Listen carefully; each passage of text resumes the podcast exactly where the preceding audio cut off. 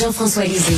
On va juste dire qu'on est d'accord. Thomas Mulcair. Je te donne 100 raison. La rencontre. C'est vraiment une gaffe majeure. Tu viens de changer de position. Ce qui est bon pour Pitou est bon pour Minou. La rencontre. Lisée. Mulcair. Alors, Jean- Jean-François, hier, c'était assez clair. là, la stratégie de François Legault, c'est de transformer cette élection-là en débat gauche-droite, en duel CAC-Québec solidaire. Écoute, à chaque fois qu'il interpellait quelqu'un, c'était Gabriel Nadeau-Dubois. Franchement, ça devenait malaisant. Oui? Tu sais, je veux dire, je, comprends la stratégie. J'ai écrit euh, dans le devoir une chronique qui s'appelle euh, Le go face au péril orange. Et puis, euh, j'explique que la raison pour laquelle il veut faire ça, c'est que non seulement le, le euh, QS, c'est l'adversaire qu'il adore détester, mais s'il fallait que QS soit l'opposition officielle, il le serait pour toujours, parce que c'est impossible de créer une coalition euh, à partir d'un parti qui est ancré tellement à gauche et qui est le porteur du wokisme, qui est euh, vraiment rejeté par l'immense majorité des Québécois. Mais écoute, une fois qu'on a dit ça, à chaque fois qu'il y avait la parole, presque, il se retournait vers GND pour lui poser une question. Ben oui. Comme la troisième ou la quatrième fois, GND l'a regardé comme l'air de dire C'est quoi ton problème? Tom, qu'est-ce que t'en penses? Est-ce que Tom est là? François vient de dire, c'est que l'ami euh, GND a commencé à manquer justement d'explicatif parce qu'à un moment donné, sa phrase préférée était arrêter de sortir les costumes d'Halloween. Mais je pense qu'il l'a répété à satiété toute la soirée tellement qu'il n'était pas préparé pour cette attaque-là. Mais c'est aussi vrai ce que tu dis au départ, Richard. C'est clair comme l'eau. François Legault n'a pas un seul vote à aller chercher du côté de Québec solidaire. Ça, il le sait.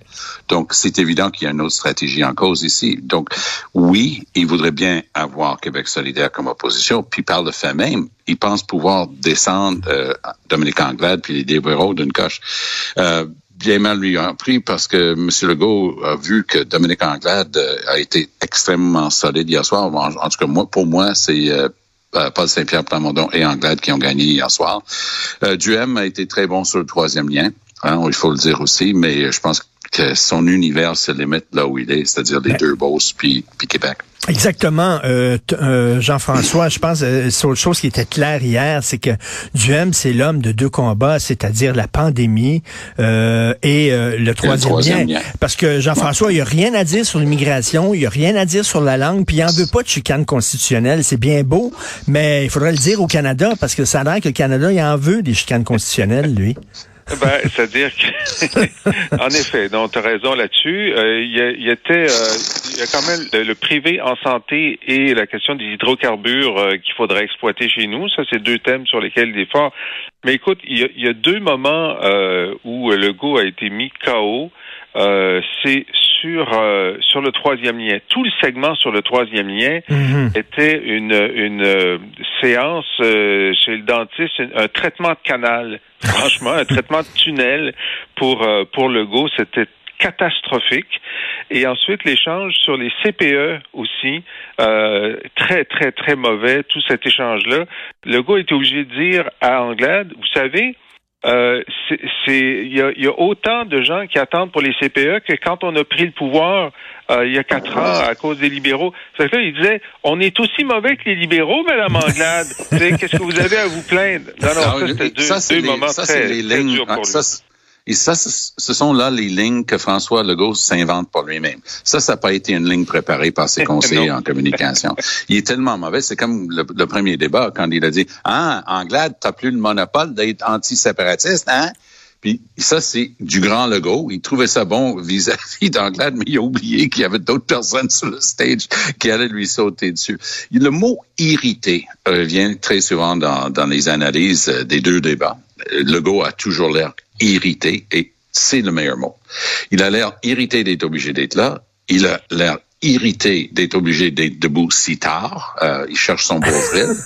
Euh, et hier soir, on voyait le gars qui s'était habitué pendant deux ans et demi de pandémie d'arriver, faire son boniment, tolérer que son directeur de la santé publique dise un mot, tolérer à la limite que son ministre de la Santé dise un mot, et se pousser peut-être une ou deux questions balle molle, balles, balles de plage, voir s'il était capable de les frapper.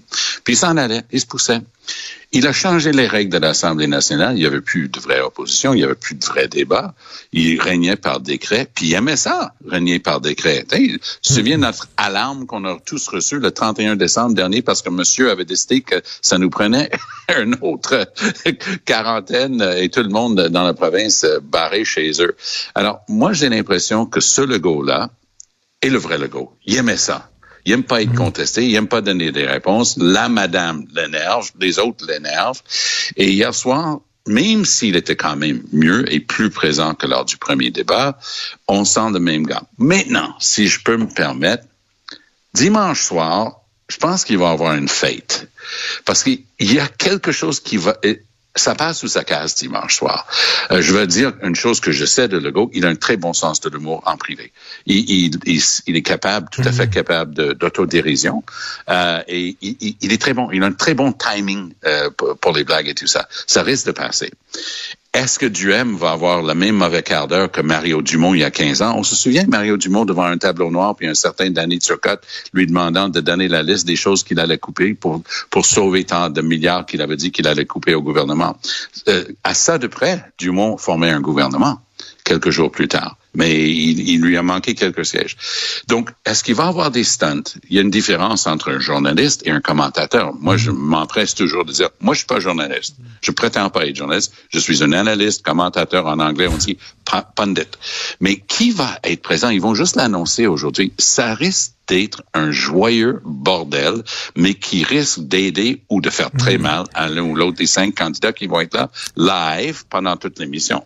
Et Jean-François, je veux parler de PSPP. Euh, c'est le seul à dire, écoutez, là, on est dans un cul-de-sac constitutionnel, vous n'en parlez pas, on fait des demandes à Ottawa, euh, Ottawa veut rien savoir. Euh, les autres, c'est comme si ça n'existait pas, la, tête dans le sable, et lui ramène tout le temps cette question-là. Mais je m'excuse, est-ce qu'on peut parler des chicanes constitutionnelles que personne veut entendre parler? Puis c'est pas, tu as raison, puis c'est pas seulement les chicanes, c'est que il incarnait la question de l'indépendance de différentes façons.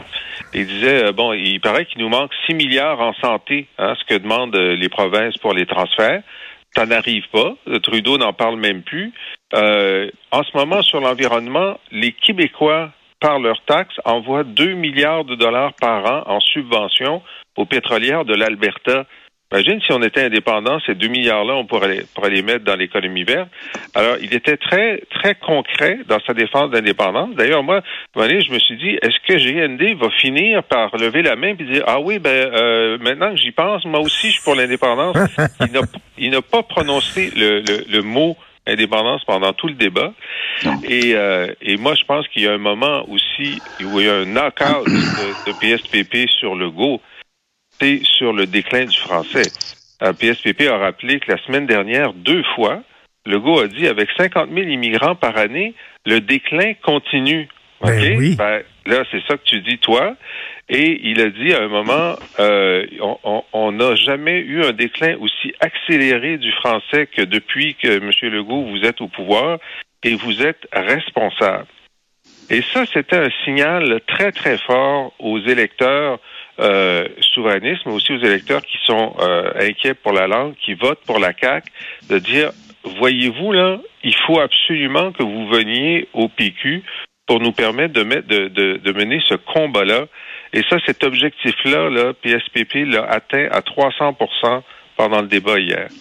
Moi, j'ajouterais, c'est peut-être un, un, point que je, je peux ajouter, parce que une des raisons pour lesquelles, à mon point de vue, GND ne parle jamais de souveraineté lors de ces débats-là, c'est que il a énormément de bénévoles anglophones, progressistes, super euh, dévoués à gauche qui travaillent avec lui.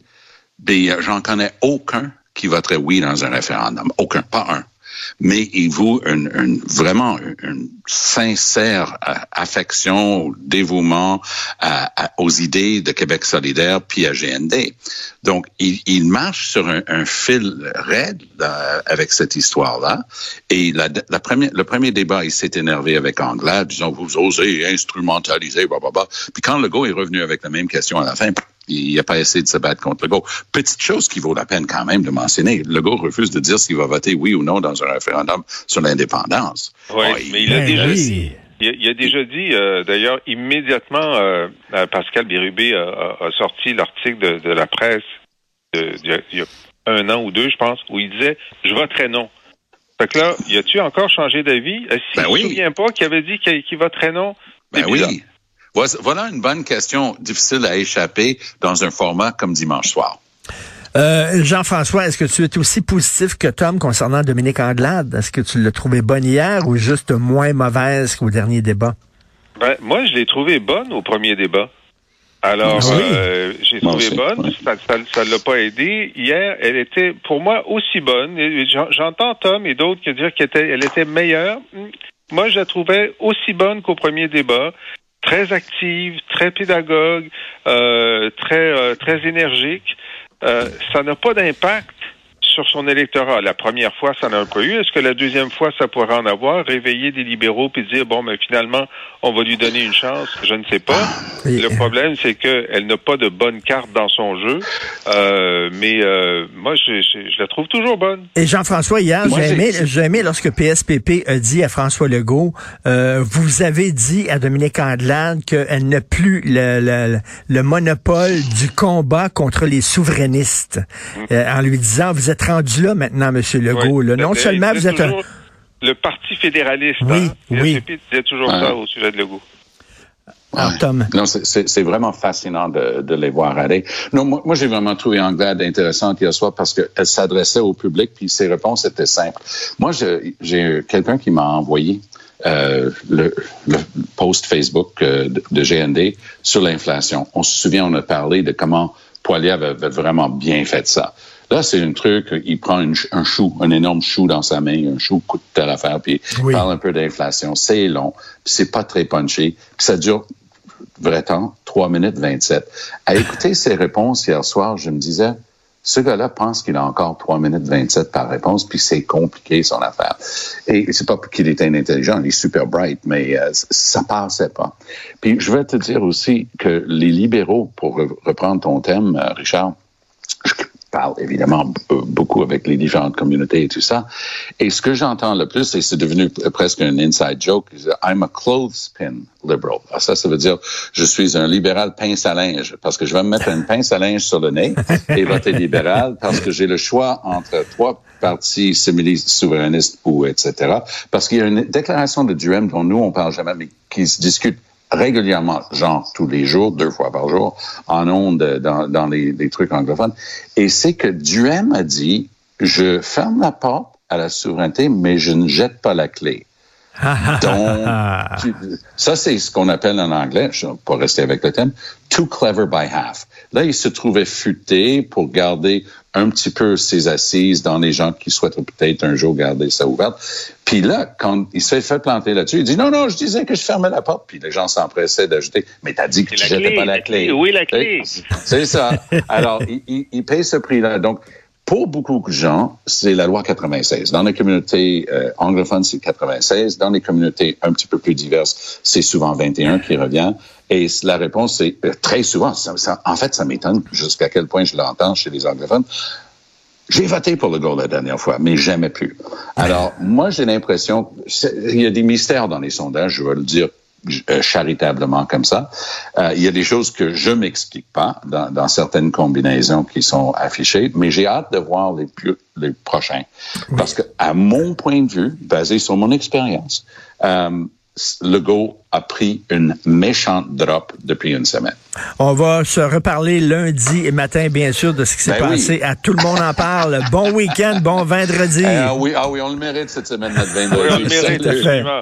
Salut. Merci, salut à vous deux. Alors, si vous voulez lire les commentaires de Jean-François Lisée sur son blog ou alors écouter son excellent euh, podcast auquel je suis abonné, euh, il commente l'actualité, il revient sur les grandes dates de l'histoire du Québec. C'est sur la boîte söm.